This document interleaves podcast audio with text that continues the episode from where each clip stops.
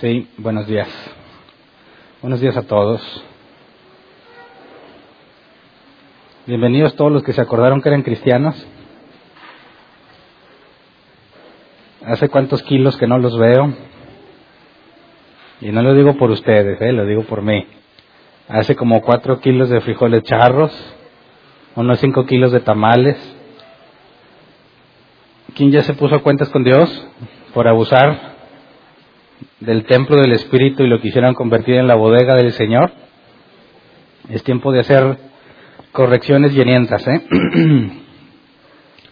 Así que quisiera que ya todos empiecen a hacer ejercicio para demostrar su genuino arrepentimiento por todo lo que consumimos en estas fechas. Eh, es el primer domingo del, de este año, 2017, y eh, vamos a aprovecharlo para ver el final de la segunda carta a Timoteo. Estuvimos eh, cuatro temas, viendo cuatro temas de la parte final del capítulo 3 de segunda Timoteo, cuando habla de la inspiración de la escritura. Y este miércoles pasado terminamos de analizar la parte de inerrancia biblia y la confesión de Chicago, a la cual nos escribimos, estamos de acuerdo con la confesión de Chicago de 1978, y analizamos a detalle lo que es la inerrancia bíblica, lo, lo que afirmamos que es y lo que negamos que sea. Entonces, dejamos ese tema ya, creo que ampliamente lo analizamos, el canon del Nuevo Testamento, el canon del Antiguo Testamento y la inerrancia bíblica. Ahora nos enfocaremos en continuar con lo que nos quedamos en 2 Timoteo capítulo 4. Y para el día de hoy vamos a tomar como pasaje base 2 Timoteo 4, 8. Nueva versión internacional dice, por lo demás, me espera la corona de justicia que el Señor, el juez justo, me otorgará en aquel día, y no solo a mí, sino también a todos los que con amor hayan esperado su venida. El nombre del tema es la corona de justicia. Es en lo que nos vamos a enfocar de este pasaje. Entonces recuerden, para los que nos visitan por primera vez, les informo, tomamos un pasaje base para asegurar que todo lo que analicemos hoy esté centrado en la escritura y que yo no haga remonte y termine hablando de algo que nada que ver, sino que nos enfoquemos en resolver específicamente en este pasaje qué tiene que ver la corona de justicia, porque es muy importante que al final de la vida de Pablo, después de todo lo que Pablo ha vivido, diga que le espera la corona de justicia y sobre todo el contexto inmediato que nos puede llevar a conclusiones extrañas. Yo te lo digo en experiencia propia, este pasaje siempre me creaba conflicto, porque cuando a mí me lo enseñaron en mis inicios como cristiano, me hacían la pregunta, ¿a ti te espera una corona, sí o no? Y pues yo estando nuevo, sin saber nada de las cosas de Dios, sin tener ni un ministerio, ni siquiera sabía si tenía dones o no. Eh, preguntarme, oye, ¿te espera la corona? Y dice, pues no, ¿verdad? Yo no he hecho nada. No hay nada que yo haya hecho que merezca que se me corone. Entonces me decían, asegúrate que cuando te vayas puedas tener la misma certeza de Pablo de que te espera una corona. ¿Ok? Entonces, yo me fue mucho tiempo pensando en la recompensa, pensando en que se me coronaría algún día y tenía que hacer obras dignas eh, de ser coronado. Y eh, cuando en algunos momentos Dios me permitió tener eh, experiencias cercanas a la muerte, era algo que venía inmediatamente a mi cabeza. ¿Me van a dar una corona? No. Pero al analizar la vida de Pablo, todo lo que Pablo hizo, todas las persecuciones y sufrimientos que padeció, las veces que fue encarcelado, las veces que fue apedreado, las veces en que fue apaleado por la gente, y comparar lo que yo he hecho y digo, pues no, definitivamente no estoy al nivel de Pablo. A mí no me han metido a la cárcel, ni me han apedreado, ni me han apaleado, ni nada por el Evangelio. Lo más que me han dicho es aleluyo, o gorroso, fastidioso, y ya. Entonces imagínate, si Pablo con todo lo que hizo le van a dar una corona, ¿a ti qué te espera? ¿De qué tamaño sería tu corona? Dicen otros, así una coronita de anillo, o ni a eso llegarías. O, la pregunta más importante que yo no me hice, que ahora quiero que nos hagamos, es en base a qué se entrega esa corona. ¿Me explico? Entonces, al tratar de ver eh, lo que Pablo nos dice al final de su vida, como analizamos al principio de la carta, que en otras cartas Pablo decía que él sabía que sería liberado, en esta carta desde el principio dice que él sabe que va a morir y que Dios en esta ocasión particular no le va a permitir continuar, sino que ahí va a terminar. Leamos el versículo 6 de ese mismo capítulo, 2 Timoteo 4:6. Dice, yo por mi parte ya estoy a punto de ser ofrecido como un sacrificio y el tiempo de mi partida ha llegado. Así que sabemos con certeza que esta es la última carta de Pablo. Y si tú dices, oye, pero todavía sigue Tito y Filemón, bueno, esas cartas fueron escritas antes de esta. Entonces, estamos leyendo sus últimas palabras. Y quisiera notar aquí algo interesante. Dice, ya estoy a punto de ser ofrecido como un sacrificio. Y las palabras ofrecido como un sacrificio es una sola en griego, que, se, es, el griego spendomai, que se traduce como derramar una ofrenda líquida. Entonces, Pablo dice que su muerte, o una analogía de su muerte, tiene que ver con lo que se ordenó en la ley de Moisés, en la que la palabra libación significa. Vamos a números 28, 7. Números, capítulo 28, versículo 7. Con cada cordero ofrecerás un litro de vino como ofrenda de libación, la cual derramarás en el santuario en honor del Señor. Esas son palabras de Dios hablándole a Moisés, donde dice que se tiene que ofrecer un sacrificio diario que consistía en un cordero por la mañana y un cordero por la tarde. Y cada que se ofrezca uno de los corderos, aquí dice se tiene que ofrecer un litro de vino y tiene que ser como ofrenda de libación. Y según el diccionario Helps en griego, cuando se usa la palabra espendomai, se traduce como una ofrenda líquida. Entonces, cuando tú le querías dar vino a Dios como una ofrenda, ¿cómo te aseguras que lo reciba Dios, verdad? Eh, no significaba aquí que se lo dabas al sacerdote y como él representa a Dios, pues dárselo a él es como si lo dieras a Dios. Nada que ver. Si tú querías, querías ofrendarle algo a Dios, tenías que quemarlo. Entonces, mientras está el holocausto a Dios, se derramaba el vino sobre el holocausto, se evapora y te da la alusión de que eso sube a Dios, no se lo quedaba a ninguna persona. Entonces Pablo dice que su muerte se compara como el vino que se echa al sacrificio, y fíjate cómo él no se identifica como el cordero que está siendo inmolado, porque el cordero es Jesús. ¿Me explico? Pablo no dice, yo como Jesús voy a morirme, no. El sacrificio de Jesús es aparte del de él. Jesús es el cordero. Él nada más es ese, como ese vino que se echaba para que fuese olor fragante a Dios. Es como algo agregado a lo que Jesús hizo, no un reemplazo ni algo equivalente a lo que Jesús hizo. ¿Me explico? Y sabemos que Timoteo, como leímos en el capítulo 3, desde niño fue instruido en las Sagradas Escrituras y cuando Pablo habla de eso, de las Sagradas Escrituras, hace referencia al Antiguo Testamento. Entonces, Timoteo capta bien la idea de lo que Pablo se refiere al morir. Luego, veamos el versículo 7 en 2 de Timoteo 4. Una vez que nos dice en el versículo 6 que está listo, que él va a ser, su muerte va a ser como una ofrenda líquida a Dios, dice el versículo 7, he peleado la buena batalla, he terminado la carrera, me he mantenido en la fe. Ahora es interesante que esto lo dice justo antes de decir, me espera la corona de gloria, ¿verdad? Porque ya que he peleado la buena batalla, he terminado la carrera y me he mantenido en la fe, dice Pablo, ya que he hecho eso, me espera la corona. Así que, ¿qué es lo que hace que Pablo tenga seguridad en que recibirá una corona?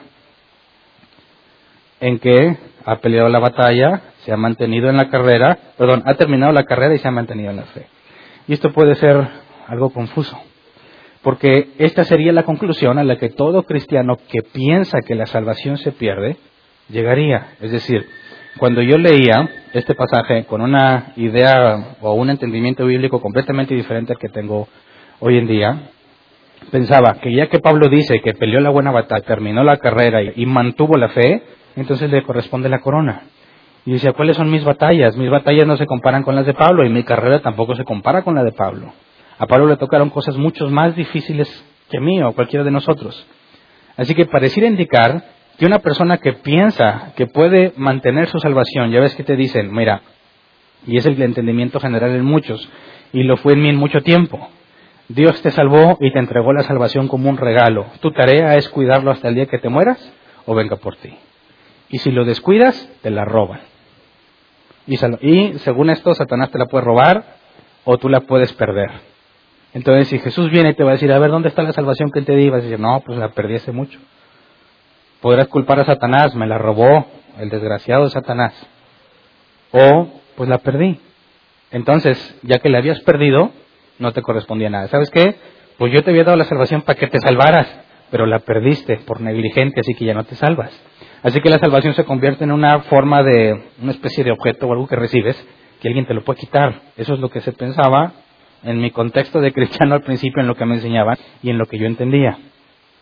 Entonces, para poder saber que un día me iba a esperar la corona de gloria o de gracia o de justicia, como vamos a ver, para poder saber que la tenía segura y que un día la recibiría, pues tenía que echarle todas las ganas para mantenerme fiel y poder decir como Pablo, peleé la buena batalla, terminé la carrera y me mantuve en la fe.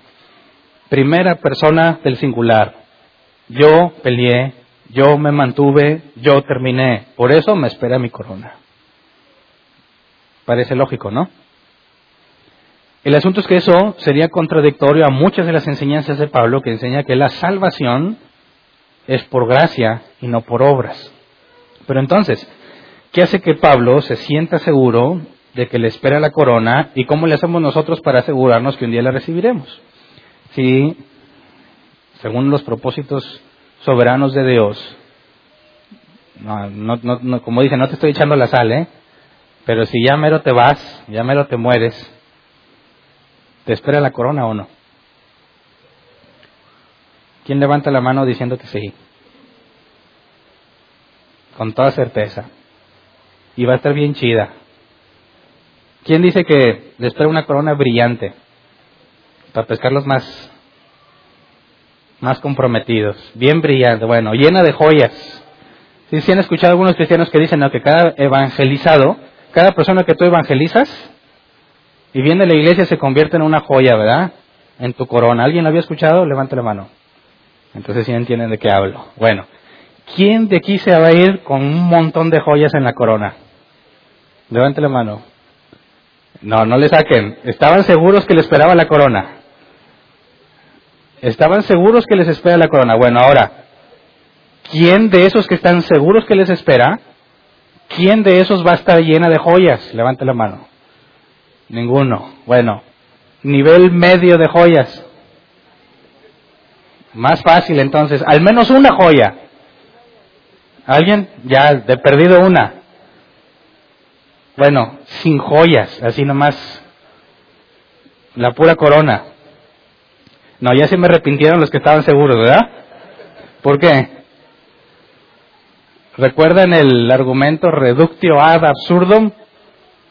Una idea llévala a sus extremos y si resulta absurdo, pierde credibilidad.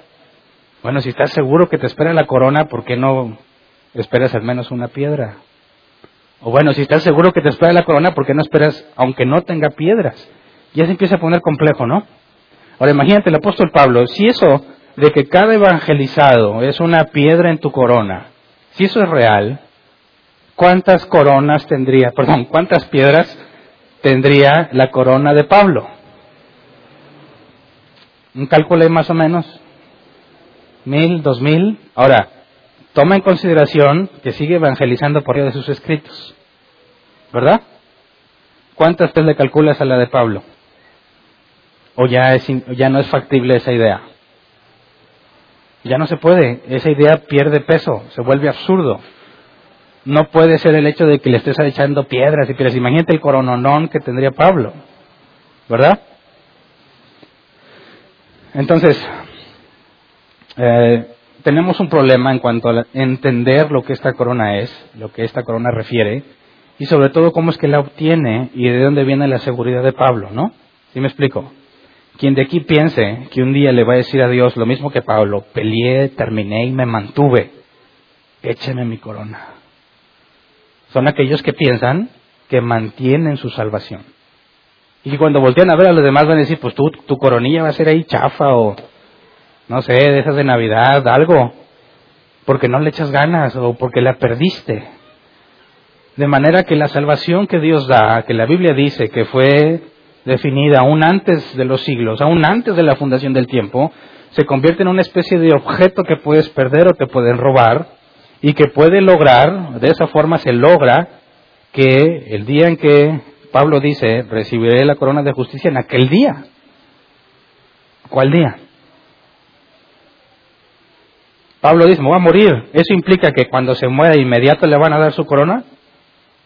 Él dice, me voy a morir y me darán la corona de justicia en aquel día. Así que también tendríamos que entender cuál es ese día. Y si piensas que cuando te mueres en automático vas a recibir el premio, tienes un conflicto con este pasaje, ya que Pablo no dice, ahí me está esperando nomás en cuanto me vaya. No, dice, me voy a morir y la corona me será dada en aquel día. De manera que hace ver que es algo futuro que no tiene relación con el momento en el que él muere. ¿Verdad? Entonces, a los que estaban seguros de su corona, ¿cuándo te la van a dar? ¿Cuál es aquel día? Ahora, levante la mano para comprometer también a los otros. El que no sabe si le toca la corona o no. Levante la mano, porque eran como cuatro los que estaban esperando su corona con seguridad. Y todos los demás, entonces, no están seguros si la van a recibir, ¿verdad? Pero dilo con orgullo. Como si fueras bien humilde, ¿verdad? No, yo soy un gusanito que no sé si me van a dar corona. Pues soy tan humilde que no espero nada. Pablo espera una corona, sí o no.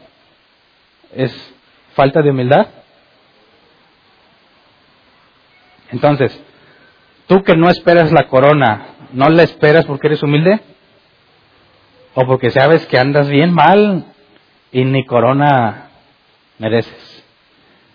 Algunos, como yo quizás antes pensaban, mira, con que me salve, con que cruce la línea, aunque le den puras coronatas a los demás, no me importa, ya pancé.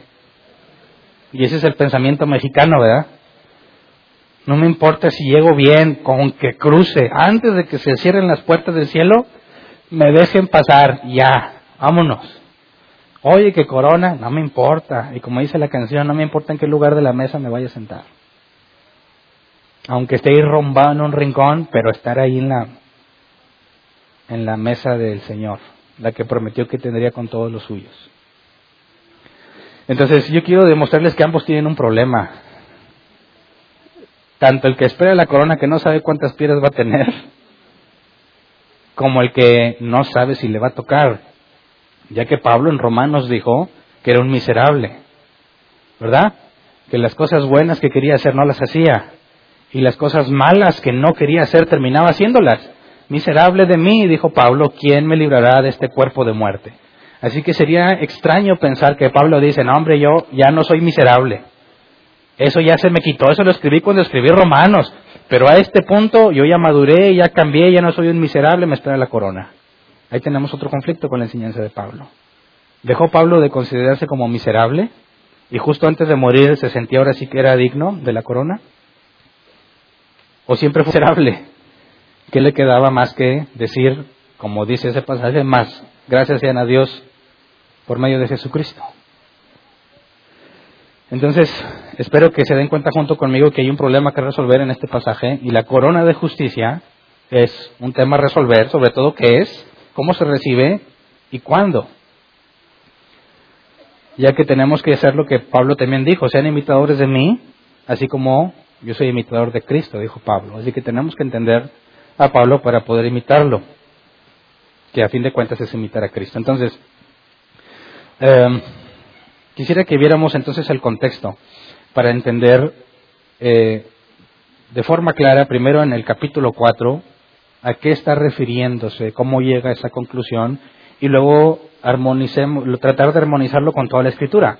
Sabemos que la escritura se interpreta en su contexto inmediato, pero también en el contexto general de toda la escritura, ya que, si como vimos hace poco, la escritura es inspirada por Dios y Dios es omnisciente, todo lo sabe, es imposible que escriba algo y se equivoque, porque si se equivocó al escribirlo implica que no sabía lo que iba a pasar. Así que la escritura no puede tener errores ni equivocaciones. Y nuestra conclusión, cualquier conclusión que saquemos de la escritura, aunque en su contexto parezca congruente, tiene que pasar la prueba del resto de la escritura. Es decir, Nada de lo que encuentra en Apocalipsis puede ser distinto a lo que dice en Génesis. Es distinto en el sentido de que sea contradictorio. No de que, nada, pues es el Viejo Testamento, Hernán, ese ya pasó, ese ya no vale. No, si es palabra de Dios, tiene que haber congruencia en toda la escritura. Entonces, veamos este asunto desde eh, el versículo 1 y 2 del capítulo 4. Y analicemos este solemne encargo en Timoteo. Vamos a 2 de Timoteo, capítulo 4, versículo 1 y 2. Dice, en presencia de Dios y de Cristo Jesús, que ha de venir en su reino y que juzgará a los vivos y a los muertos, te doy este solemne encargo. Predica la palabra, persiste en hacerlo, sea o no sea oportuno, corrige, reprende y anima con mucha paciencia sin dejar de enseñar. Ahora, tengo entendido que este pasaje ya lo analizó Jera hace varios miércoles. Así que no voy a profundizar mucho, pero lo necesito para poder ver el contexto de lo que está diciendo. Vimos en el versículo 6 que Pablo está seguro que ya se va a ir, ¿verdad? Que se va a morir, que va a ser su muerte va a ser como una ofrenda líquida a Dios. Así que antes de decir que está seguro de que se muere, le hace un encargo a Timoteo. Así que imagínate qué tan importante es este encargo. Aquí en estos pasajes algunos ven el paso de estafeta de Pablo a Timoteo. Es como si le dijera, yo ya no voy a estar, alguien tiene que hacer lo que yo estaba haciendo y parece que le dice a Timoteo, voy a morir, pero antes de morirme te voy a comprometer a que hagas que yo hacía. ¿Me explico? No está transmitiendo ni transfiriendo un puesto.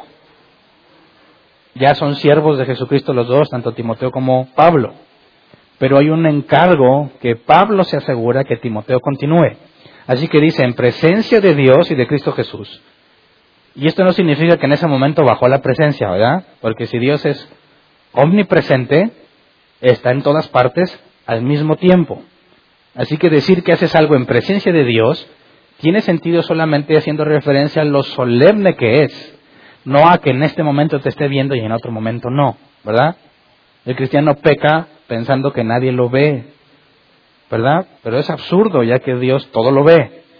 Entonces, cuando Pablo dice en presencia de Dios y de Cristo Jesús que ha de venir en su reino y que juzgará a los vivos y a los muertos, te doy este solemne encargo. Así que es algo que Timoteo tendrá que responder sí o no, teniendo como testigos al Padre y al Hijo. Predica la palabra, persiste en hacerlo, sea o no sea oportuno. Corrige, reprende y anima con mucha paciencia sin dejar de enseñar. Ahora, este pasaje también puede ser problemático porque quizás te identifiques conmigo. Yo leía este pasaje, el versículo 2, yo lo leía así. Predica la palabra, sea insistente, sea o no sea oportuno, corrige y reprende. Digo, son palabras de ese texto, ¿verdad? Todo enfocado a predicar.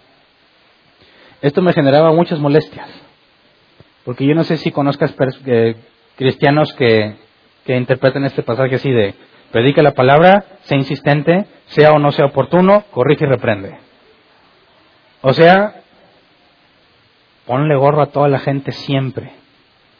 Oye, pero el momento no es oportuno, me vale. Y no olvide que una vez andábamos entregando volantes en una iglesia a la que pertenecía. Y era había una crisis en la iglesia porque era demasiado poca gente. Había habido un problema, mucha gente se había ido. Y luego llegué yo y ya nadie quería estar en esa iglesia. Pues, ¿por qué? Ya me, me platicaron lo que pasó. Y dije, no, pues con razón nadie quiere estar aquí. Pero hay que evangelizar. Así que nos daban volantitos, vámonos, pues por la colonia donde estaba esa iglesia. Y me acuerdo mucho. Y mi esposa se está riendo porque jamás lo va a olvidar que con todas las ganas de querer evangelizar y compartir, que la gente venga a la iglesia, pues íbamos casa por casa tocando, ¿verdad? No era una hora oportuna, creo que era hora así como que el solazo de, como dicen, sol de perro, que para estar abajo del carro nomás acostado.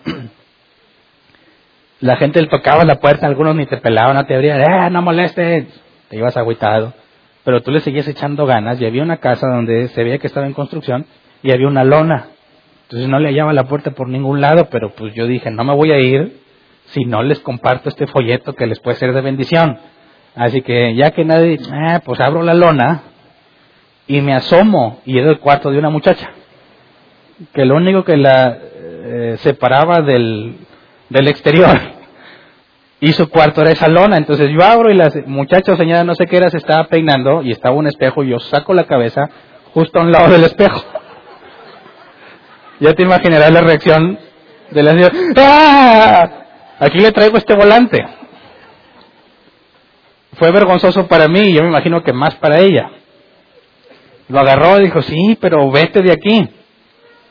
Ya le cerré y como que ya le seguimos, pero me pareció algo de lo más inoportuno. Eh, recién había sido yo aceptado, eh, recién Dios me convirtió y empezaba a caminar las cosas de Dios. Había tenido ya experiencias difíciles con muchos que se toman esta palabra así. Cuando mamá me llevaba a la fuerza a la iglesia, porque yo era ateo, eh, no faltaba el gorroso que siempre venía. ¡Eh! Ven, a ver, échame, ahí te va este pasaje. Sabes que yo no quiero saber nada de eso, no me importa, te lo tengo que decir. Y ahí estaba yo, bueno, lo aguantaba por educación y ya me iba y le decía, ma, ya no me traigas con esta gente. Yo no sabía que eran plan con maña, el que venía a hostigarme estaba de acuerdo con mi mamá. De manera que la idea era llevarme para que me estuvieran duro y darle con la palabra, pensando que están haciendo, están cumpliendo este pasaje, predica la palabra, sea insistente, sea o no sea oportuno, corrige y reprende. Así que no nada más era una invitación, sino era un regaño. Tú estás mal y eres un pecador y te vas al infierno y lo que tú haces trae condenación y maldición. Un día vas a tener, vas a querer tener hijos, ¿no? Pues sí, bueno, van a estar malditos por las cosas que tú haces. Y me daban una buena regañada. ¿Y sabes qué generaba en mí? Cada vez un odio mayor y más profundo hacia el cristianismo. Porque me caía bien gordo que me hostiguen con cosas que no me interesan. No sé si alguna vez te pasó. Entonces, después de mucho insistir, pues medio lo, fue lo fui tolerando y llegó un día en que de repente todo tenía sentido y ahora yo decía, ¿dónde está este hombre para que venga a decirme? Y yo pensé que en efecto había funcionado el hostigamiento. De hecho, yo hasta alguna vez llegué a pensar que el hostigamiento en sí funciona, aunque no tenga nada que ver con la Biblia, porque yo he visto que muchos chavos logran tener novia porque la hostigan mucho. No sé si los hombres hayan usado esa técnica vil de que les gusta una chava y están da, friegue y friegue, ándale, ándale, ándale. La chava le dice, no, no, ¿cómo no? Y están duro y dale y duro hasta que llega como que un impacto cerebral. Hay una especie de confusión y terminan andando con él. ¿Y por qué andas con él? Pues porque me pone mucho gorro. Y lo logran. Y yo dije, bueno, quizás el hostigamiento es una técnica que funciona no nada más en las cosas de Dios. Y lo tratamos de implementar en muchas cosas de evangelismo y fue un desastre. Pero bueno, eh, años después, quisiera que lleguen a este otro pasaje que encontré, Colosenses 4, versículos 5 y 6. Colosenses capítulo 4, versículos 5 y 6. Dice, compórtense sabiamente con los que no creen en Cristo, aprovechando al máximo cada momento oportuno conversación sea siempre amena, buen gusto, así sabrán cómo responder a cada uno. Y este pasaje es imposible llevarlo a la práctica al mismo tiempo que el que leímos en Timoteo, ¿sí o no? Si es predica la palabra, sea o no sea oportuno, corrige y reprende, sea insistente, y luego leemos compórtense sabiamente con los que no creen en Cristo, aprovechando al máximo el momento oportuno, que su conversación sea siempre amena y de buen gusto, me parece que ya tenemos un conflicto, ¿no? No puedo hacer las dos cosas al mismo tiempo. No puedo aprovechar el momento oportuno si al mismo tiempo tengo que predicar sea o no sea oportuno. ¿Verdad? Y mi plática no puede ser amena y de buen gusto si me la paso reprendiendo y corrigiendo. ¿Cierto? Así que, ¿cuál hacemos? ¿Cuál de las dos? En este asunto es el mismo Pablo, ¿verdad? No hay que competir. Jesús dijo no juzgues y luego Pablo dice que sí y dices, ah, pues le hago caso a Jesús, dicen unos. Cuando el propio Jesús también dijo que juzgamos pero con justo juicio. En este caso tenemos al mismo Pablo diciéndonos que prediques, sea o no sea oportuno, que insistes, corrijas y reprendas. Y luego te dice, antes, porque la carta a Colosenses es previa, que aproveches el momento oportuno y que tu plática sea menos de buen gusto. Así que, en definitiva, no podemos hacer las dos cosas al mismo tiempo, ¿cierto? Entonces, ¿qué hacemos? Habría que analizar em, con más detalle lo que dice en, segunda de Timoteo. Regresémonos al versículo 2. Eh, Predica la palabra persiste en hacerlo, sea o no sea oportuno. Corrige, reprende y anima con mucha paciencia sin dejar de enseñar. La palabra persiste, cuando dice persiste en hacerlo, la palabra persiste es el griego efistemi, que se traduce como estar listo o estar presente. Estar listo o estar presente. Entonces,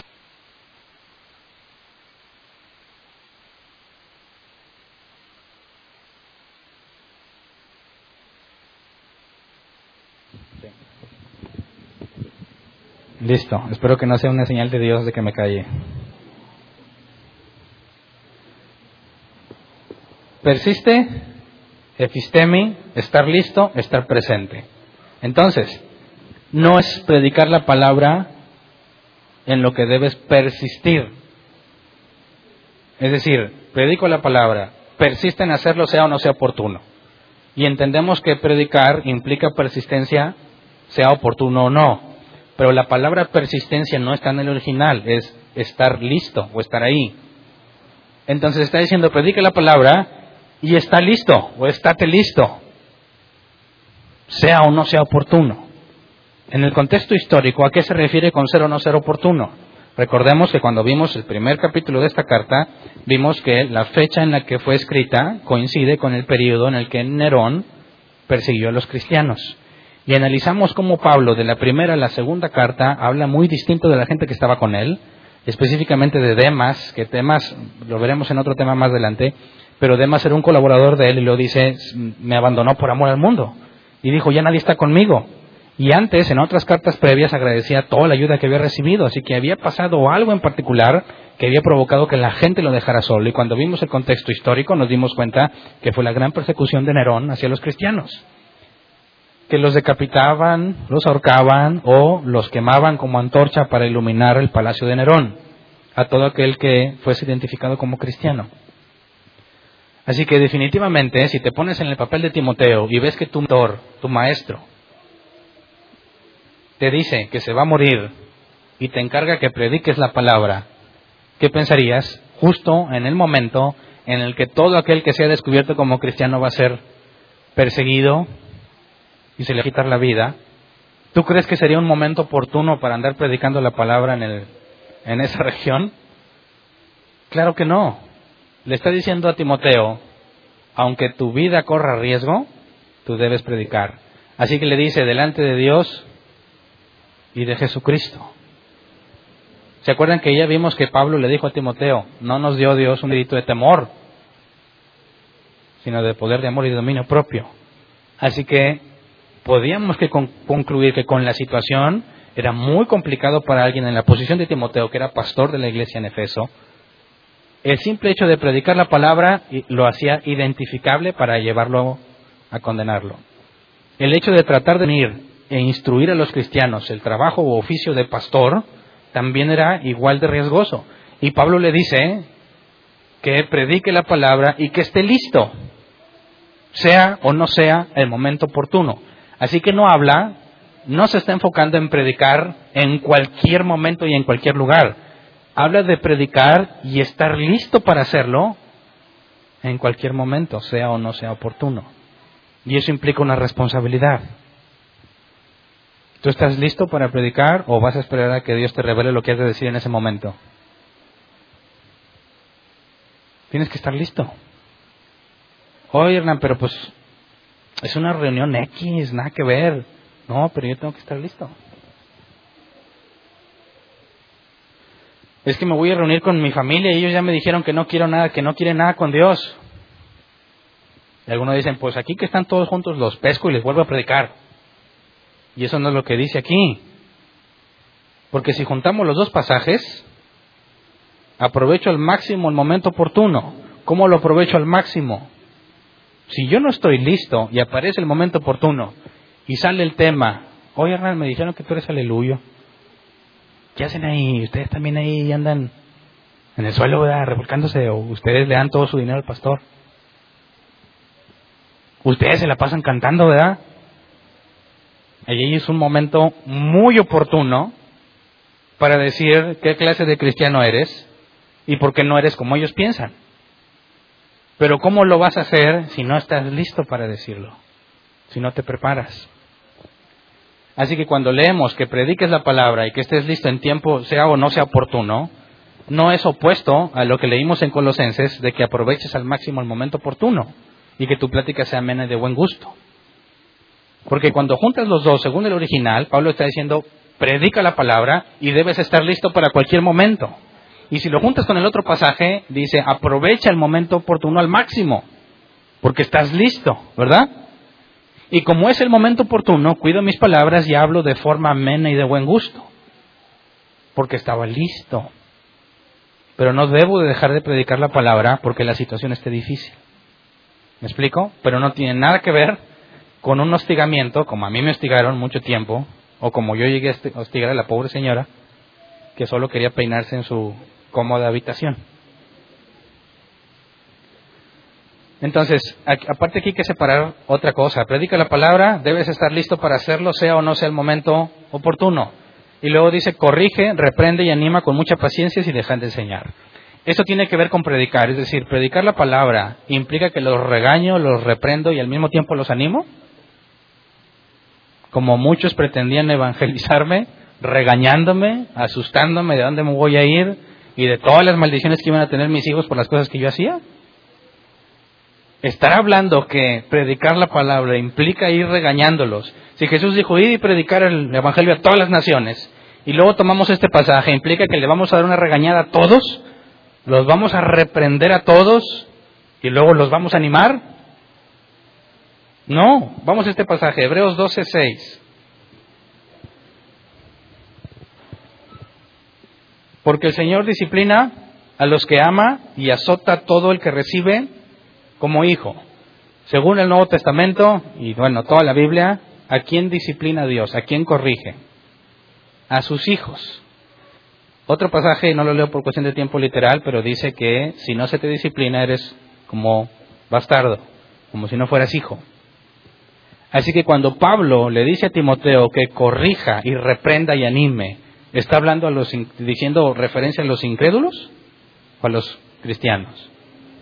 No hay ninguna referencia en el Nuevo Testamento de corregir, ni reprender, ni animar a los incrédulos. Todas las instrucciones de corregir, reprender y animar son para los creyentes, para los que han nacido de nuevo. Así que Pablo no está diciendo que predicar, reprender, corregir y animar es una sola cosa, sino que lo divide en dos, en los dos oficios de Timoteo, evangelista y pastor. Predica la palabra y debes estar listo, sea o no sea el momento oportuno. Y corrige, reprende y anima, con mucha paciencia, sin dejar de enseñar, tiene que ver con el pastorear. ¿Me explico? Un pastor corrige, reprende y anima y enseña. Así que por ninguna razón te atrevas a juntar los dos y quieras ir a andar por el mundo corrigiendo, reprendiendo y animando a los incrédulos. Entonces, cometieron graves errores conmigo y yo cometí graves errores. Ya no los cometas tú. Se corrige, se reprende y se anima al que sigue a Dios, al que es hijo. No tienes por qué andar corrigiendo a los incrédulos en el sentido de decirles, es que eso no le agrada a Dios, no lo hagas. No les importa. ¿Me explico? al que le importa, al que diga, soy cristiano y quiero hacer lo que Dios dice, y se congrega en una iglesia bíblica, entonces le dices, estás mal en lo que estás haciendo. La propia Biblia nos atestigua, dice que no corrijas al necio porque terminará odiándote, dice un proverbio. Corrige al sabio. Es imposible andar corrigiendo a los que no tienen el Espíritu Santo, porque para ellos es imposible percibir las cosas del Espíritu, porque han de discernirse espiritualmente. Así que está la prueba. No tenemos ninguna, ningún problema entre lo que dijo en Colosenses, del momento oportuno y de que nuestra plática sea menos de buen gusto, y con lo que le dice a Timoteo en el contexto histórico y lo que el original dice. Timoteo, hay mucho riesgo en predicar, muchísimo riesgo en que la iglesia se reúna a aprender, pero le dice Pablo, delante de Dios y de Jesús, te lo encargo, hazlo. Pero Pablo, me va a costar la vida, hazlo. Eso es lo que debes de hacer. ¿Me explico? Entonces, Luego le dice, regresemos a 2 Timoteo 4, 3 al 4. En el 2 le hace el encargo y luego le explica el versículo 3 y 4 por qué es importante ese encargo, porque llegará el tiempo en que no van a tolerar la sana doctrina, sino que, llevados de sus propios deseos, se odiarán de maestros que le digan las novelerías que quieren oír. Dejarán de escuchar la verdad y se volverán a los mitos. Y no sé tú, pero aquí yo veo dos tipos de personas.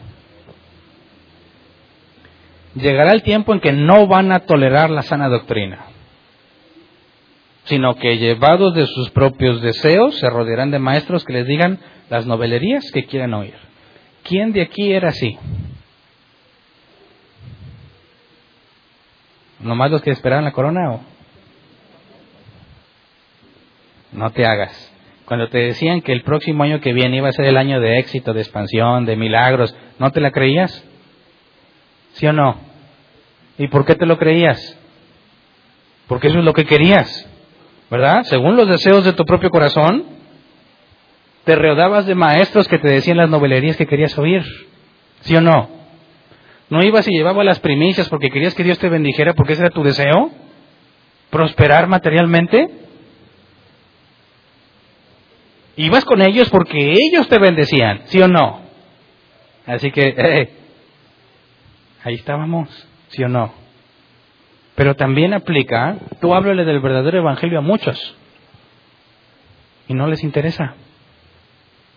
Tengo una vida bien, tengo una familia bien, no soy ratero, no soy narcotraficante, no soy saqueador,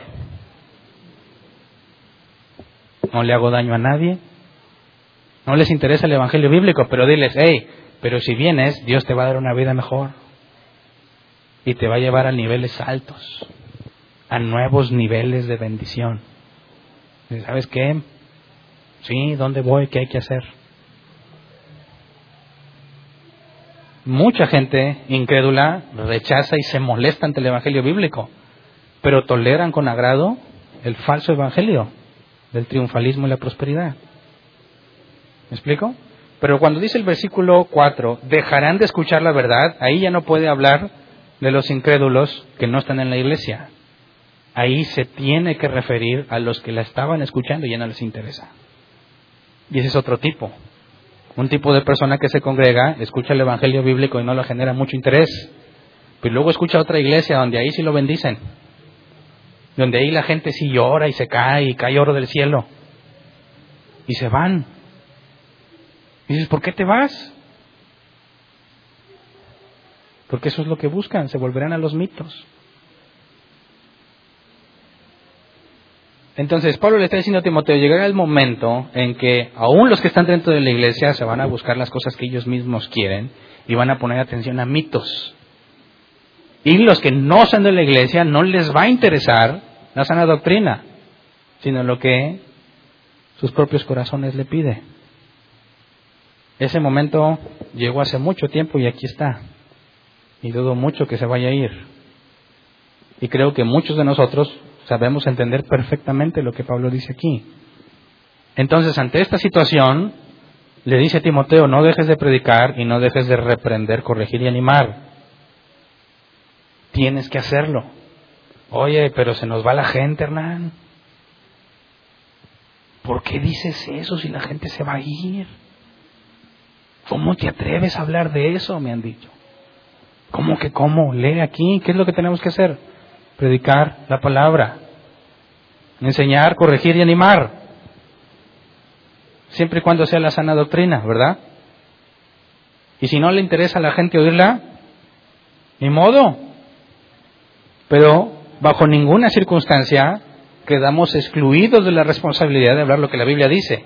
Y si a la gente no le gusta, pues que no le guste. Pero el que ha nacido de nuevo, a pesar de que no le guste, va a buscar obedecerla, porque sabe que es lo mejor. ¿Me explico? Y el que no ha nacido de nuevo y no le gusta, se va a ir donde le ofrezcan algo mejor. Y aún resulta en beneficio para nosotros. Las cabras locas se van. Así que si en una iglesia se predica la doctrina bíblica, genera mucho beneficio. Molesta porque la verdad duele, Todos sabemos que somos pecadores, todos sabemos que hacemos cosas equivocadas y la escritura constantemente nos va a confrontar con esa verdad. Pero esa verdad nos va a entristecer y si eso viene de Dios, va a producir fruto. Hay tristeza que viene de Dios y tristeza que viene del mundo. La que viene del mundo te destruye, pero la que viene de Dios te cambia, te transforma. Así que difícil encargo le dice a Timoteo, Timoteo, las cosas están bien mal, nadie quiere ser cristiano, no les importa y tú no puedes dejar predicar el Evangelio y no puedes dejar de enseñar a la iglesia. Y a pesar de que la situación está bien difícil, no debes dejar de corregir. Se tiene que decir la verdad. Y gracias a Dios no estamos en la misma situación que él. Él le iba a costar la vida. ¿Se acuerdan que mencionamos? Pablo y Pedro murieron bajo la persecución de Nerón. Versículo 5 en 2 Timoteo 4.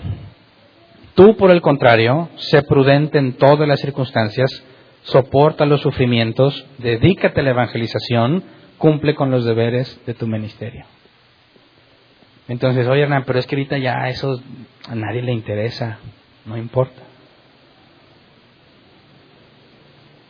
sé prudente en todas las circunstancias y soporta los sufrimientos. Digo, para nosotros no aplica en ninguna forma o no se compara con lo que tenía que soportar los cristianos de aquel tiempo.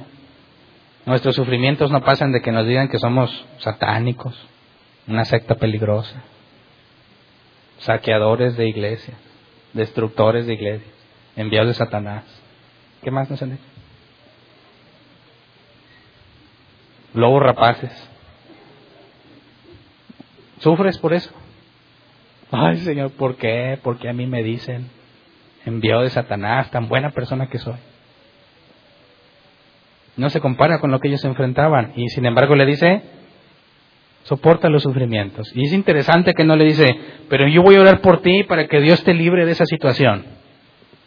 No, en ninguna de las cartas de Pablo, ni de Pedro, ni de Juan, ni ninguno de ellos, jamás le piden a Dios que la circunstancia cambie, jamás. Lo que piden es que puedan soportarla. ¿Te das cuenta? No le dice, mira, Timoteo, no te agüites, yo ahorita voy a reprender a ese Nerón y voy a atar el espíritu que lo controla para que puedas vivir en paz. No, le dice, soporta los sufrimientos. ¿Por qué? Porque toda autoridad está puesta por Dios. ¿Entiendes la diferencia? Le dice, mira, si la situación no cambia, soportala, pero no dejes de hacer lo que debes de hacer. Así que el que llega, Señor, cámbiame mi situación, no has leído el Nuevo Testamento. No tienes por qué pedirle que cambie tu situación. Porque si tú eres su hijo,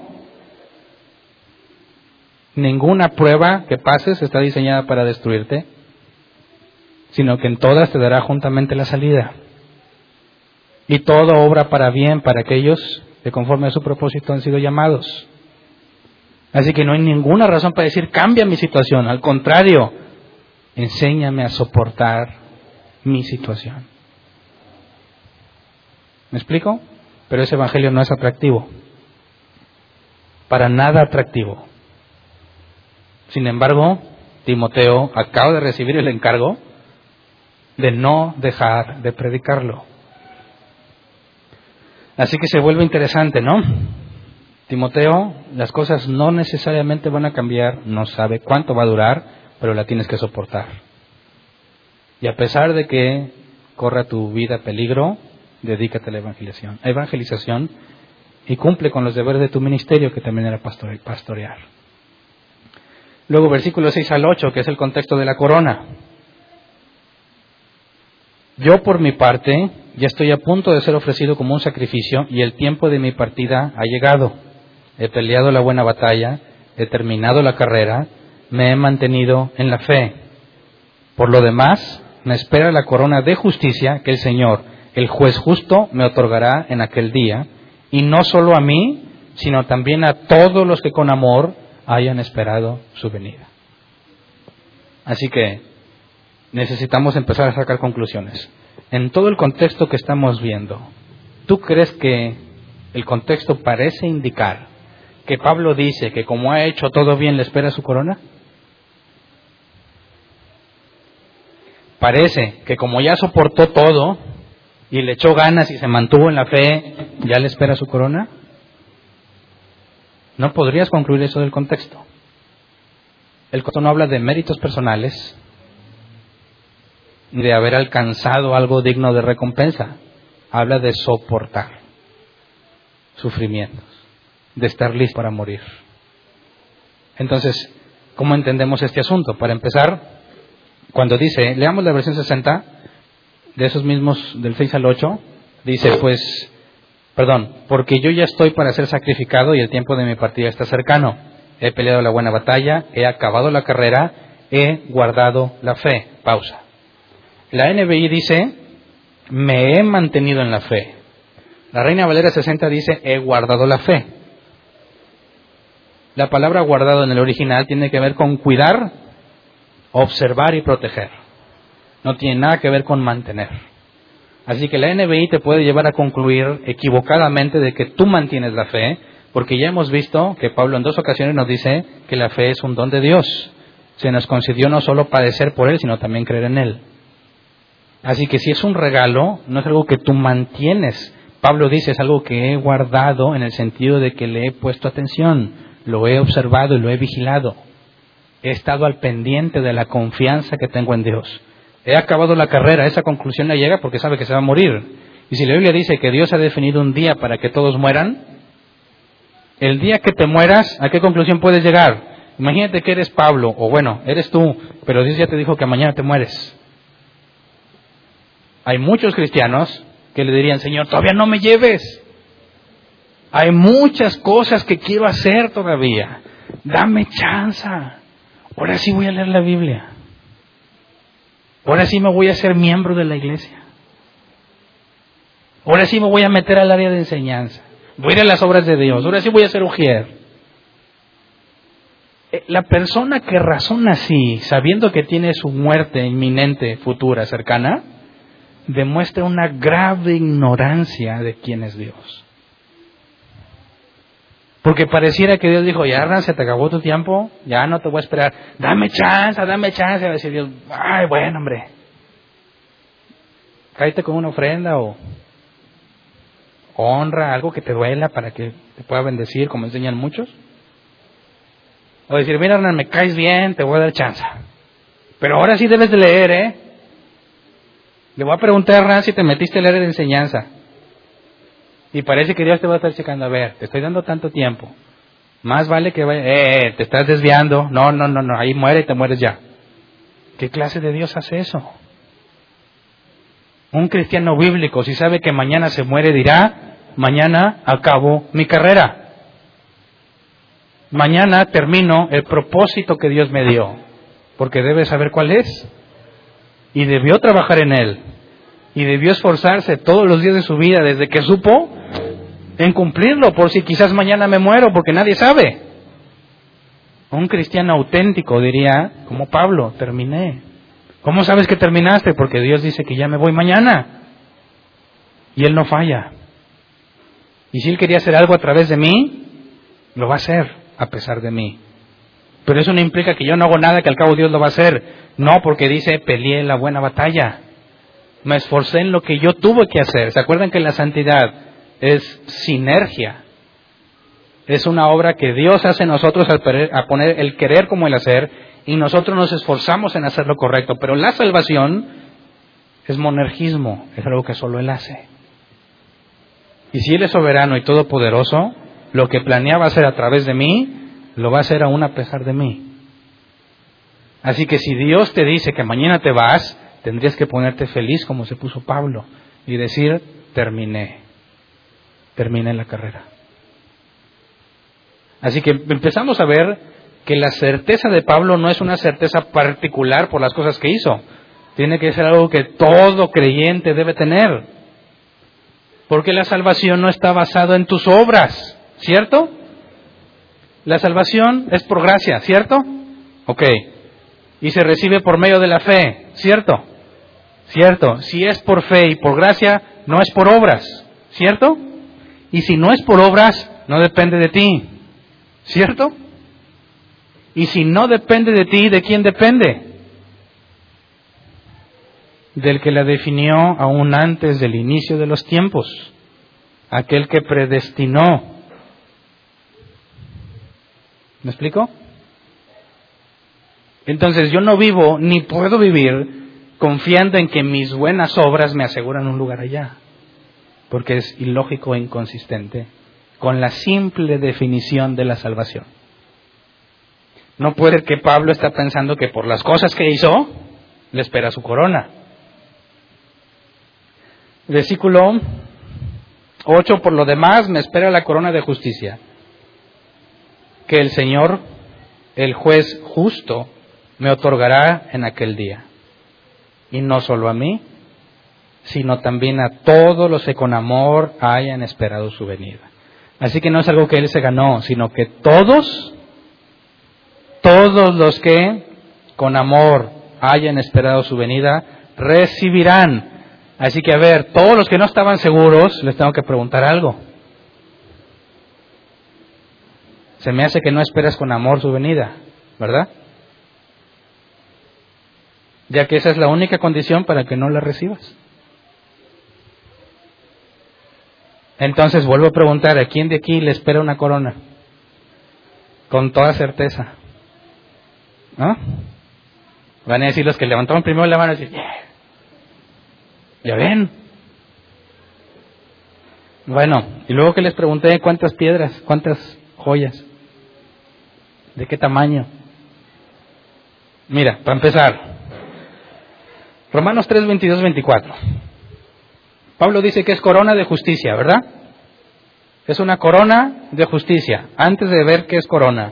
Romanos 3, 22, 24. Esta justicia de Dios llega, mediante la fe en Jesucristo, a todos los que creen. De hecho, no hay distinción, pues todos han pecado y están privados de la gloria de Dios. Pero por su gracia son justificados gratuitamente mediante la redención que Cristo Jesús efectuó. Así que todos van a recibir una justicia, ¿verdad? Gratuitamente, por medio de la fe, por gracia de Dios, lo mismo que decir gratuitamente, por lo que Cristo Jesús hizo, por la redención que logró. Así que a todos los que tienen fe en Dios les espera la justicia. Y Pablo dice, me espera la corona de justicia. Esta justicia que de Dios llega es gratuita. Pero para tener fe tuviste que nacer de nuevo. Así que todo el que ha nacido de Dios le espera la corona de justicia. Y ahí nos podemos empezar a imaginar, ¿cómo va a ser la mía? ¿Estará más, más chida la mía que la tuya? Yo he trabajado más que tú. No puedes, según el contexto, no puedes empezar a sacar conclusiones que mis obras y mi trabajo me van a dar cierto tipo de corona. No se puede, ya lo demostramos, es gratuita gratuita. Así que lo que yo he hecho y lo que tú has hecho no influye para nada en tu corona. ¿Cierto? Pero bueno, ¿será acá como de rey? ¿Garigoleada? ¿Podemos tener una idea de a qué se refiere? Vamos al original. Cuando nos dice que nos espera una corona de justicia, la palabra justicia es justicia. Pero la palabra corona, quisiera que la analizáramos, es eh, Estefanos. Estefanos. De ahí viene el nombre Esteban o Estéfano. Y la palabra Estefanos se traduce como aquello que rodea una corona o una guirnalda. Ahora, en griego hay dos palabras para corona. Una que normalmente vemos, bueno, de hecho, en todo el Nuevo Testamento vemos que la palabra estéfanos tiene referencia a una eh, corona principalmente de guirnalda que se entregaba al vencedor de los Juegos Atléticos como símbolo de victoria. Y Pablo nos decía que los atletas entrenan y todo por una corona, una corona, estéfanos, corruptible. Hojitas, ¿eh? te ponían las hojitas en la cabeza, ¿cuánto te duraban las hojitas? Y aún así era lo más valioso que un atleta podía tener esos estéfanos. Esa es la corona de la que habla Pablo. Estefanos. La otra palabra es diadema. En griego se traduce como corona real, que tiene que ver con los reyes. Entonces, si tú te imaginabas que en algún momento ibas a andar así con tu corona, como de rey, estabas muy equivocado. Tendrás algo parecido a lo que en imagen podemos entender, a lo que los atletas usaban. Que para nada serías identificado con un rey. es cierto, somos real sacerdocio, nación santa, pero la Biblia jamás dice que te van a poner corona de rey porque hay un solo rey. ¿Y quién es ese rey? Jesús. De hecho, vamos a ver referencias a esta palabra Estefanos para entender qué es lo que la Biblia nos dice al respecto. Mm. Santiago 1.12.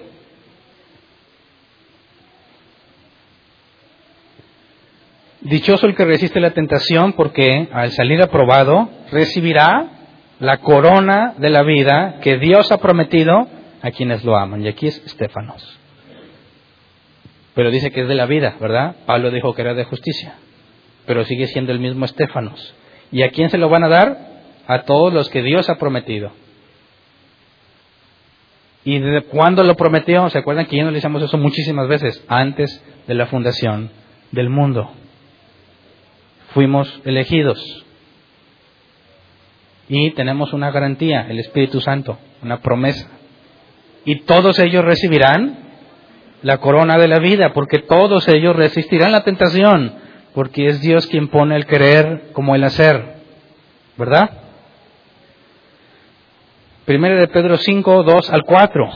Cuiden como pastores el rebaño de Dios que está a su cargo, no por obligación ni por ambición de dinero, sino con afán de servir como Dios quiere.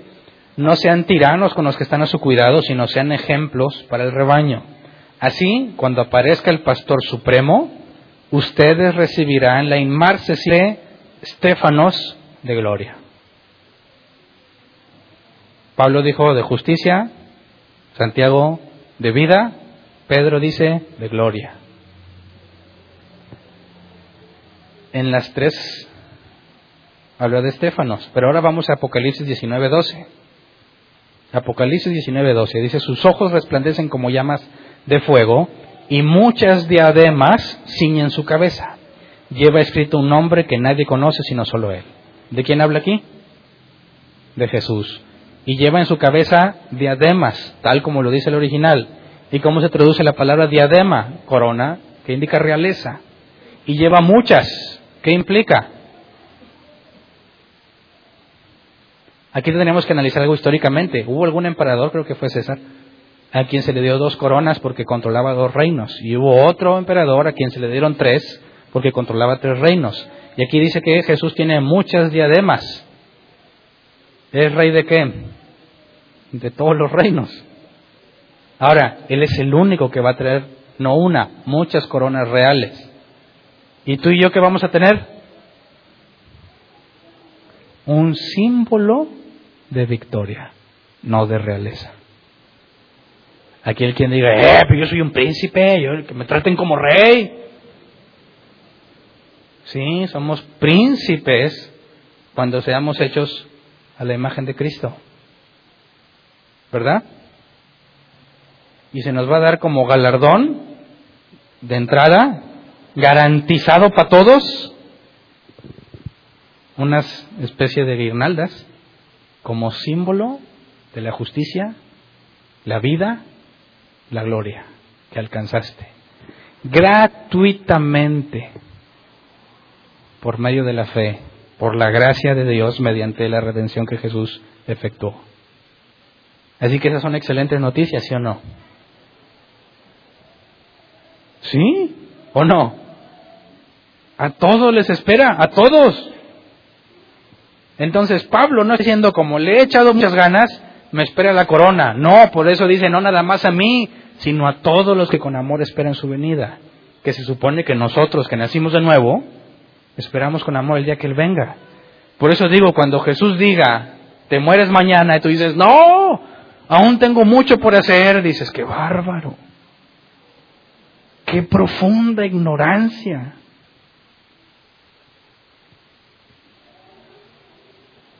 ¿Me explico?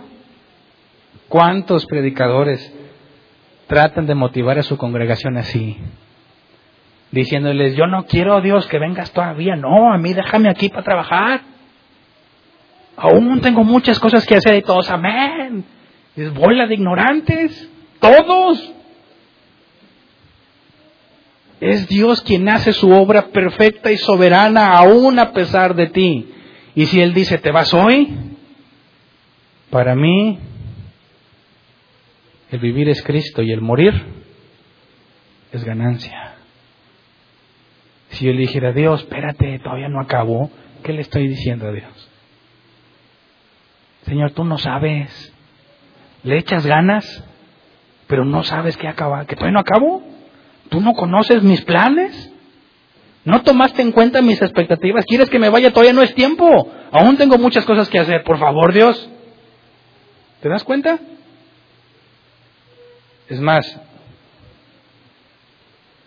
sería una grave ofensa al Altísimo tratar de decirle, ¿qué haces? Espérate, todavía hay más cosas que hacer. Y lamentablemente muchos lo ven como motivación. Qué grave error. Y el día que Dios diga, te vas ya, excelente. Se siente feo por los que se quedan, ya no me van a tener. Pero para mí, cuando muera es inmediato. Lo voy a ver.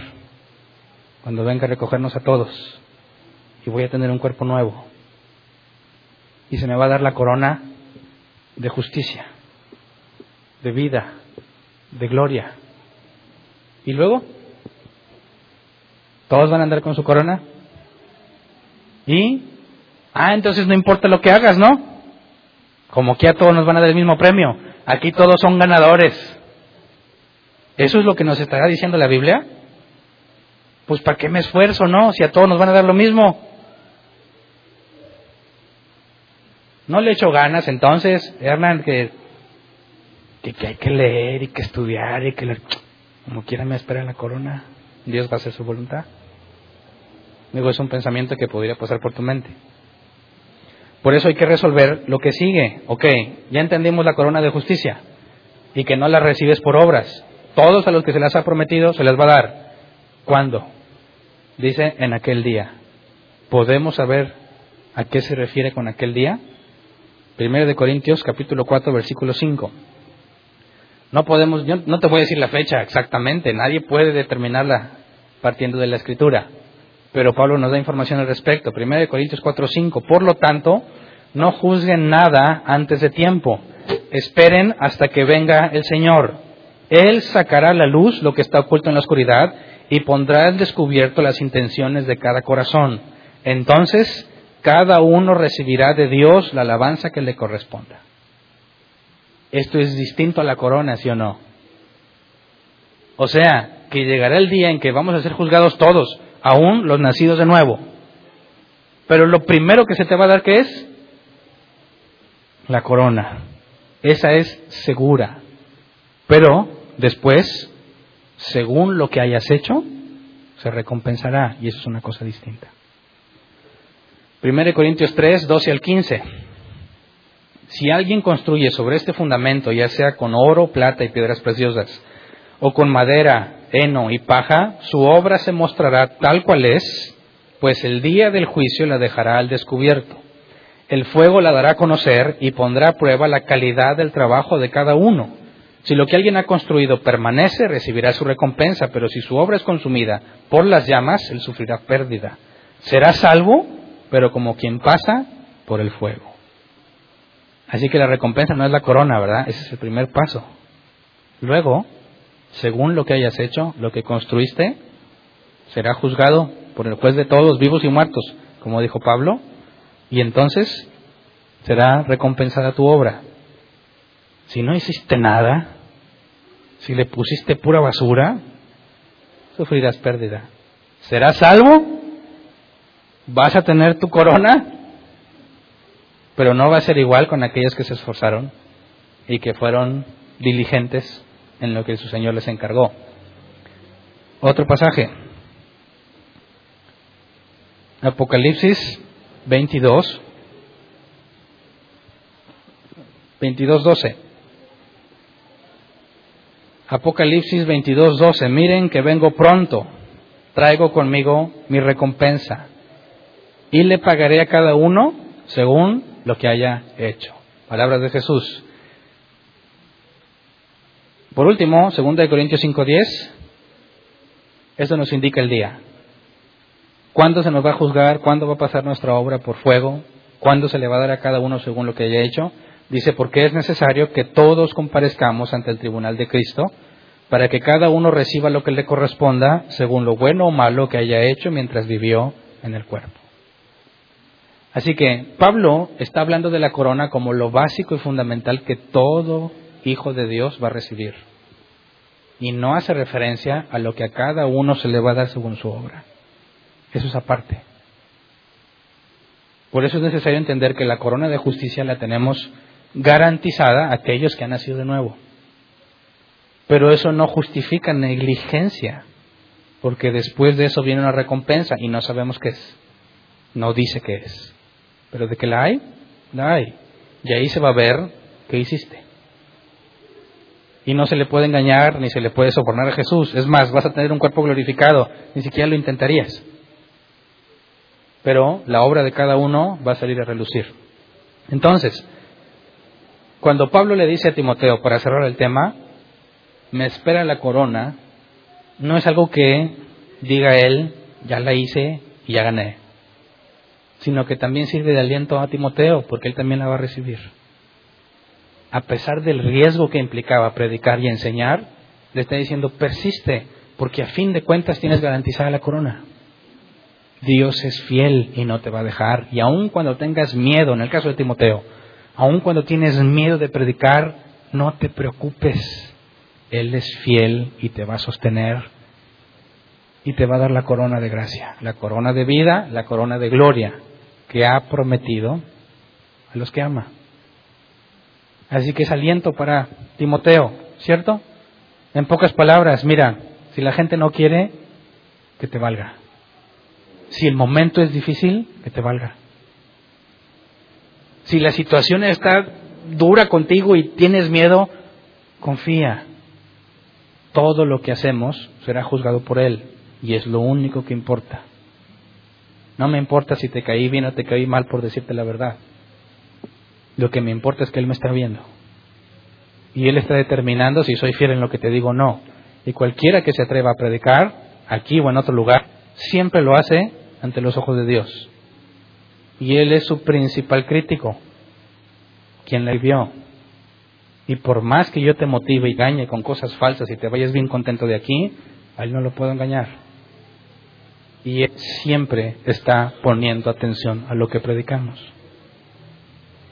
Así que, que no te importe si les agrada o no, impórtate agradarle a Él que te está viendo.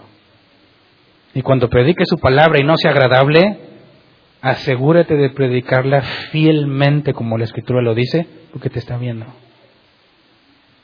Porque va a juzgar tu obra. Y los demás salen sobrando. Yo pienso que este pasaje resume todo esto, Colosenses 3, 23 al 24. Hagan lo que hagan, trabajen de buena gana, como para el Señor y no como para nadie en este mundo, conscientes de que el Señor los recompensará con la herencia. Ustedes sirven a Cristo el Señor. ¿Me explico? Entonces, ¿quién va a tener joyas en su corona? ¿Cuántas? Ninguno de nosotros va a tener joyas en la corona, porque no son tus obras los que la determinan y los que la adornan. Es su gracia. Y a fin de cuentas, lo único que va a importar es lo que Él opina de ti. ¿Verdad? Así que en medio de lo que implica para nosotros los conflictos con la gasolina, crisis, falta de esperanza. Lo que muchos pseudocristianos empiezan a hacer, tratar de garantizarse un buen año, trayéndole ofrendas a sus pastores, tratando de ganarse un seguro, trae las primicias y te va a ir bien todo el año y están buscando cómo asegurarse su futuro. ¿Verdad? Atendamos las palabras de Jesús. Jesús dijo, su Padre sabe sus necesidades.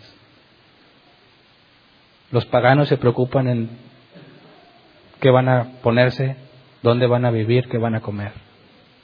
Pero ustedes no, porque saben que su Padre los ama y está consciente de sus necesidades. Para nosotros, primero el reino de los cielos y todo lo demás vendrá por añadidura. Que los que no conocen a Dios se preocupen, que los que no conocen a Dios busquen garantizar la bendición. A nosotros no nos interesa. Lo importante es agradarle a Él, tenga o no tenga para la gasolina, tenga o no tenga para comprarme lo que yo quiero, para vivir como yo quiero, eso no es lo que importa. Lo que importa es que Él es fiel y mientras estemos aquí, aún tenemos trabajo por hacer. Y nadie podrá evitarlo.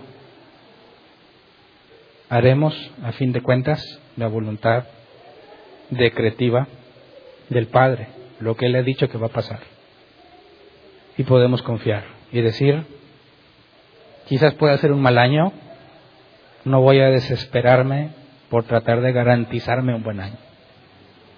Voy a estar listo, aunque el momento no sea oportuno, para predicar la palabra cuando sea el momento oportuno, para aprovecharlo al máximo y hablar de forma amena y de buen gusto con los que no creen en Cristo, para demostrar que no somos gente loca, ignorante, que hay verdad en nuestras palabras y en la confianza que tenemos en Dios. Y entonces, por si acaso Dios les concede arrepentirse, pueden escapar del diablo donde Satanás los tiene presos, dijo Pablo. Así que este 2017 no te voy a declarar bendición. Quien dijo, hoy Hernán debe de echarnos una nueva palabra, desatar la unción. No, no hay nada en mí, ningún poder para desamarrar nada. Lo que estás viviendo ahorita, Dios lo ha permitido y está planeado para hacerte crecer. Está planeado para beneficiarte y para hacerte cada vez más a la imagen de Cristo. Así que no le digas, Señor, dame un buen 2017. Eso sale sobrando. Dile, Señor, en todo lo que venga el 2017, enséñame a soportarlo y a vivir agradecido. Porque todo obra para bien. Para nosotros que fuimos llamados de acuerdo a su propósito. ¿Estamos de acuerdo? Vamos a ponernos de pie. Esa es nuestra esperanza. Él es fiel. Así que seamos congruentes. Vamos a orar entonces y Pongámonos en sus manos. Él tiene un plan. Yo no sé cómo está tu situación. Espero que haya sido sabio y ahorita no estés endrogado y endeudado hasta el cuello. Confío en que hay hombres y mujeres sabios aquí que tuvieron, pudieron refrenarse con el dinero que tuvieron en la mano. Pero si no pudiste, aún así eso no está fuera de la voluntad de Dios y te va a dar una buena lección, la cual debemos agradecer. ¿Me explico? Así que ya sea que fuiste sabio o no lo fuiste, ambas cosas fueron permitidas por Dios. Y si las estás viviendo cualquiera de las dos, Dios es fiel y algo bueno viene de eso. Así que, que pidámosle sabiduría para poder sobrellevar lo que tenemos y sobre todo que nos conceda estar listos para aprovechar cualquier momento oportuno, para predicar la palabra, para reprender, corregir y animar, con mucha paciencia, dice, con mucha paciencia, sin dejar de enseñar. Vamos a orar, Señor. Ay, Dios, queremos agradecerte por todo lo que haces por nosotros. Mucho escapa de nuestro entendimiento y mucho escapa de nuestra visión Muchas de las cosas que haces ni siquiera estamos conscientes y somos mal agradecidos cuando pensamos que estamos en una situación que está lejos de tu control o que no fue planeada por ti. Perdónanos a todos aquellos que hayamos sido eh, necios y faltos de sabiduría y hayamos complicado nuestra situación en alguna forma debido a nuestras malas acciones. Sabemos que la disciplina corresponde a los hijos y estaremos felices contigo, Señor, de que nos hagas entender para cambiar nuestras formas de caminar y de pensar y que podamos parecernos cada vez más a ti. Y aquellos, Señor, que les hayas dado la oportunidad de ser fieles y de ser sabios y administrar lo que les concediste, concédeles humildad y sabiduría para seguir administrando, para dar un buen ejemplo y testimonio entre los hermanos, para que nuestra abundancia supla la necesidad del otro donde aplique. Señor, en medio de tanta situación y conflicto en nuestra ciudad, en nuestra cultura, en nuestra economía, permítenos vivir confiados en ti, sabiendo que tú conoces nuestras necesidades. Y ya sea que estuviésemos eh, listos o no para enfrentar lo que económicamente refiere este año, que no sea un problema para nosotros, que no nos quite el sueño, que no nos desespere, sino que podamos confiar y enfocarnos en lo más importante. Sabemos que podemos confiar en ti en cuanto a comida, vestido, un lugar donde vivir, porque es necesario para la vida. Sabemos que mientras no nos hayas llamado para que salgamos de este mundo, sigues cumpliendo tu propósito a través de nosotros. Así que Señor, permítenos ser diligentes en nuestro estudio de la palabra, que podamos estar listos para aprovechar al máximo el momento oportuno, que podamos estar listos aunque el tiempo no sea oportuno, por si acaso alguien pregunta, alguien saca el tema o se presenta la oportunidad para dar testimonio de ti y de lo que creemos, Señor. Enséñanos para poder estar listos para corregir entre nuestros hermanos, para poder reprender cuando sea necesario y animar en todo momento con mucha paciencia, sin dejar de enseñar la sana doctrina. Señor, permítenos siempre estar conscientes de que tú estás viendo cada una de nuestras acciones y que cada palabra ociosa que salga de nuestra boca será juzgada por ti. Señor, que cuando nosotros hablemos de ti, concédenos ser fieles a la Escritura conscientes de que lo estamos haciendo delante de ti, que juzgarás a vivos y muertos, que tu Espíritu Santo, Señor, haga en nosotros, como dijiste, nos recuerde las palabras que enseñaste, que nos enseñaste. Que cuando tengamos que presentar defensa no estemos preocupados porque de todo lo que tú nos has enseñado y que el Espíritu nos recuerde, nos guiará a contestar con sabiduría. Señor, concédenos ser dignos, como dijo Pablo, de ser usados por ti en medio de tanta confusión, de dar el ejemplo correcto en medio de tantos problemas, para que tu nombre sea glorificado, Señor, y no el nuestro. De antemano, gracias por lo que vas a hacer, conforme a tu propósito y tu voluntad, sabemos que todo lo que venga será para nuestro bien. A ti sea la gloria y la honra por siempre, Señor. Gracias. Amén. Pueden sentarse. Pasemos a la sección de preguntas. Quien tenga una pregunta, levante su mano y le llevan el micrófono para que todos oigan la pregunta. ¿Alguien tiene una pregunta? Aquí me ayudan con el micro, por favor.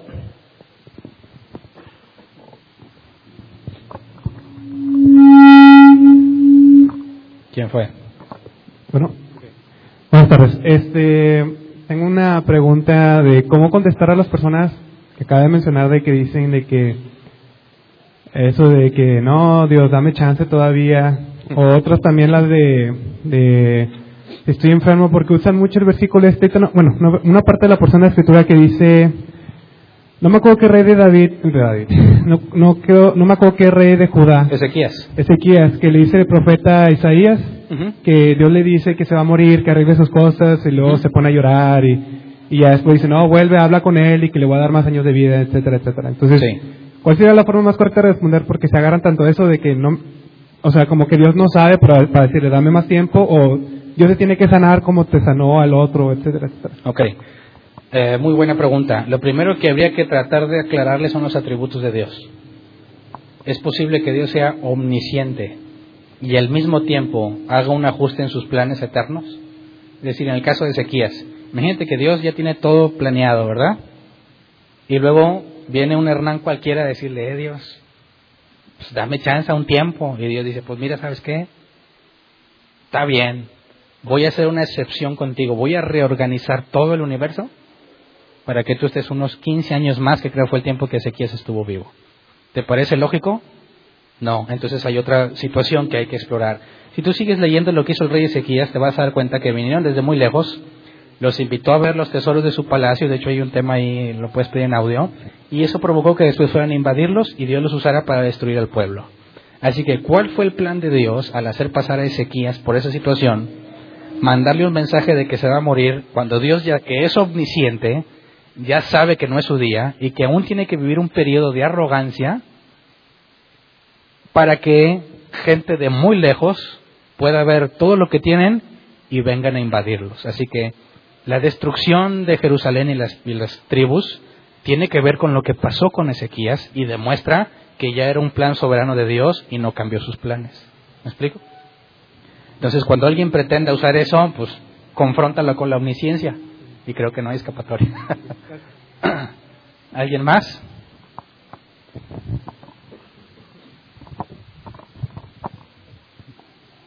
Hay un texto que dice Pablo que dice, no que sea yo perfecto y que haya pretendido alcanzado ya, sino prosigo a la meta. ¿Sí? No, sé que yo sé, mismo habiendo siendo heraldo de muchos, yo al final sea eliminado. Sí. O sea que decía que él perseveraba en eso, ¿verdad? Para que era consistente, ¿verdad? No, sé qué, no perseveraba y si fuera eliminado. Sí. Es una pregunta. Y, otra referente pues a lo, mismo a los que sacó de Egipto al pueblo de Israel dice la Biblia que en Judas que después destruyó porque no creyeron incurrieron muchos pecados y total fueron ingratos, este, incrédulos y desobedientes. Sí. Y no entraron, nada más dos personas los que creyeron y obedecieron, Josué y Caleb. Entonces ahí estamos a lo que usted dice que Dios, si Dios estaba haciendo la obra en Pablo y en, los, en esa generación, no lo vio, se perdió. en la generación esa, como que los destruyó Dios. Y, Pablo está eh, consciente de eso y, está aferrado trabajando, sí, constante y perseverando. No sé. Okay. Y me haya explicado. Sí, sí, son, son dos casos muy buenos que hay que considerar que si los leemos aislados, nos puede llevar a la conclusión de que Dios realmente no está muy seguro de lo que va a hacer, ¿no? Ya que si su plan era sacarlos a todos de Egipto para meterlos a la tierra prometida, y a fin de cuentas esa generación no entró sino los hijos, pudiésemos concluir que pues Dios lo intentó, la gente no se dejó, no pudo, así que a los que eran niños en aquel entonces los dejó crecer 40 años y entonces los metió a la tierra. Eso trae un problema entonces con la omnisciencia, ¿verdad? Porque si Dios ya lo sabe todo, es imposible que se equivoque. En el caso de Pablo, que dice que hay que proseguir, no sé que siendo heraldo llegue a ser desechado, también pudiéramos, si lo consideramos de forma aislada, pudiéramos pensar que Pablo no estaba seguro que le espera la corona, ¿verdad? Ya que él plantea la posibilidad de que a lo mejor no llega. Pero si juntamos todos los pasajes, pueden ser ciertos al mismo tiempo. El que leímos hoy, Pablo dice que está seguro que le espera, ¿verdad? La corona. El pasaje que usted menciona parece indicar que no está seguro y que le tiene que echar ganas para que no se caiga. Bueno, ¿las dos cosas pueden ser ciertas al mismo tiempo? Es pregunta. ¿Puede ser que Pablo esté seguro y al mismo tiempo no esté seguro?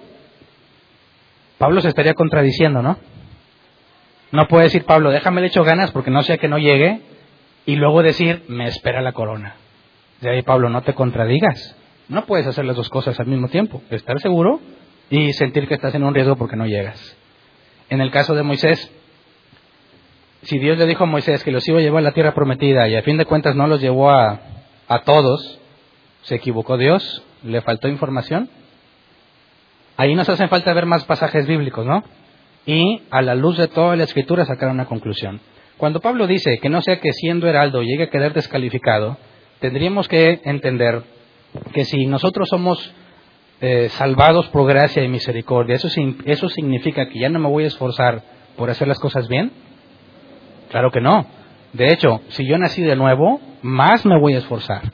Y el hecho de que Pablo diga en Romanos 8 que las cosas buenas que quiere hacer no las hace y las malas que no quiere hacer termina haciéndolas, implica un problema. Un problema que todo cristiano va a enfrentar siempre. El problema de saber que no somos dignos, pero debiéramos serlo. El problema de decir, sigo pecando y hago cosas que todo cristiano va a decir, hago cosas que no quiero que nadie sepa que hago, que es vergonzoso. Sin embargo, tengo que seguir confiando. Entonces la escritura enseña que el proceso de santidad la debemos de luchar con todas nuestras fuerzas por hacer lo mejor que tengamos. El proceso de salvación no es por obras. Así que no podemos confundir. Si Pablo le echa ganas para no quedar expuesto o desechado, entonces ya no es por obras la salvación, ¿verdad que no? O sea, ya, ya no sería gratuita. Si Pablo tiene que echarle ganas para salvarse, entonces la salvación no es por fe. Y ahí está la diferencia. En cuanto a la salvación, a los que predestinó, a esos llamó, a los que llamó, justificó, santificó y glorificó. Habla del proceso de santidad, pero la salvación es una obra soberana de Dios. Y la conclusión o la confusión radica en separar la santidad de la salvación. Ninguno de nosotros puede vivir diciendo simplemente ya no hay nada que hacer, yo ya me salvé. Si nacimos de nuevo, vamos a poner todo nuestro empeño en hacer lo que agrada a Dios, porque me salvó, sabiendo en que nada de lo que hago cuenta para mi salvación. De hecho, la Biblia dice que mi justicia es como trapos de inmundicia. Entonces, eso es un tema. La salvación no es por obras, la santidad tiene que ver con la fe, con obras, porque la fe sin obras es muerta. Y mi proceso de santidad, parecerme cada vez más a Jesús, es algo en lo que yo tengo que enfocarme y dice que cuide nuestra salvación con temor y temblor, dijo Pablo, porque Él pone el querer como el hacer. Y ahí están las dos cosas. Yo me esfuerzo en hacerlo y Dios pone en mí el querer como el hacer. Ese es un tema. En cuanto al otro, cuando Dios habla del pacto, también Dios, por medio de Moisés, profetizó que lo romperían. Profetizó la destrucción aún antes de que el pueblo empezara a caminar hacia la tierra prometida. Salieron de Egipto y tenían que encontrarse con Dios primero. Después de ahí tendrían que caminar a la tierra prometida. En ese proceso, cuando les da la ley, también se les profetiza que no lo cumplirían. Así que Dios garantiza dos cosas, que unos del pueblo van a llegar a la tierra prometida y otros van a fracasar según la profecía. Y después, aun cuando lleguen a la tierra prometida, Dios profetizó que todos serían destruidos porque no cumplirían el pacto. Así que eso demuestra que el hecho de que solamente una parte entrara a la tierra prometida ya estaba en el conocimiento de Dios. El hecho de que después Dios acabara con ese pacto, porque menciona después en Ezequiel, haré un nuevo, Joel Ezequiel, haré un nuevo pacto con la casa de Israel. No como el anterior, un nuevo pacto.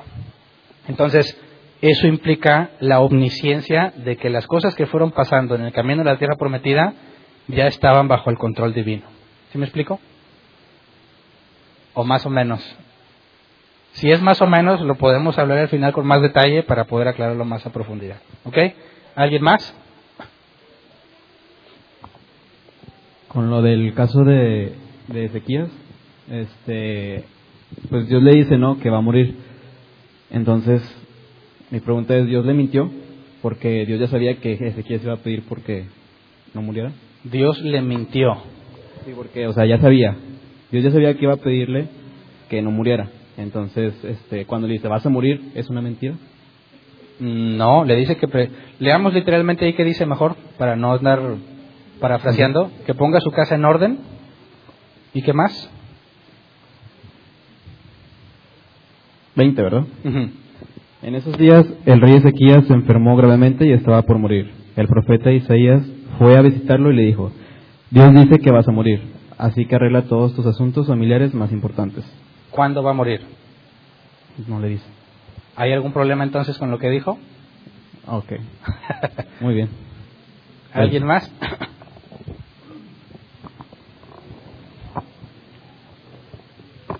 Buenas tardes. Eh, he, he, leído la Biblia este, y sé que todo lo que se lee pues es por un plan que Dios tiene. El, el mínimo detalle termina siendo algo importante si seguimos leyendo. Pero tomando en cuenta lo que estábamos hablando de Moisés, hay algo que me saca mucho de onda porque dice que cuando le está dando las tablas de la ley, cuando está dando toda la ley, desde el pueblo se empieza a corromper abajo. Sí. Entonces, ¿qué es lo que dice Moisés? Dice Dios que iba a destruirlos y, le, da la promesa que le dio a Abraham, se la da a Moisés. Le dice a Moisés, de ti voy a ser una nación grande y, todo. Y ya Moisés es, donde lo para y le dice, no, espérame, lo que va a decir los egipcios.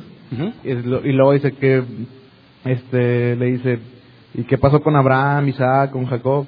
Entonces ahí Dios le, vuelve a dar la promesa a él este, cuando se la había dado ya a otras personas. Eh, no, él habla de exterminarlos y él siendo descendiente de Abraham, de ahí puede volver a generar un pueblo. Eso no es problema para Dios. El punto es que no puede cambiar una promesa que ya se dio porque la juró por sí mismo. Entonces no está hablando de un cambio de promesa. Habla de que para Dios no sería problema volver a levantar un pueblo a, partir de Moisés que ya tenía 80 años. Aún en su edad avanzada, Dios dice, yo puedo levantar de ti un nuevo pueblo. Eso no implica un cambio de, pacto. Ahora, eh, en cuanto a que parece ser que Moisés convence a Dios con argumentos, tendríamos, como mencioné hace rato, irnos a la omnisciencia, ¿verdad? Es posible que Dios haya dicho, a ver Moisés, ya los voy a eliminar todos, pero que Moisés fuese más sabio que Dios. Le dijera a Dios, espérate, es que tú no has considerado que ya habías prometido. Y, ah, pues sí, Y no has considerado lo que van a pensar los egipcios. Y como si Dios dijera, ¿sabes que sí es cierto? No, pues ya no me van a creer los egipcios. Ya que es imposible eso, tendríamos que dejar que la escritura interprete la escritura. Tenemos otros casos, por ejemplo, antes, cuando Moisés iba a salir a cumplir lo que Dios le encomendó de ir a hablar al pueblo, ¿no se apareció para matarlo? ¿Cómo está narrado? Dios apareció, Séfora entiende que lo va a matar, así que Séfora decide circuncidar al hijo y decirle al ángel o al que estaba ahí, que era Dios, decirle, no lo mates, ya, ¿verdad? Ahí está. Y entonces se arrepintió.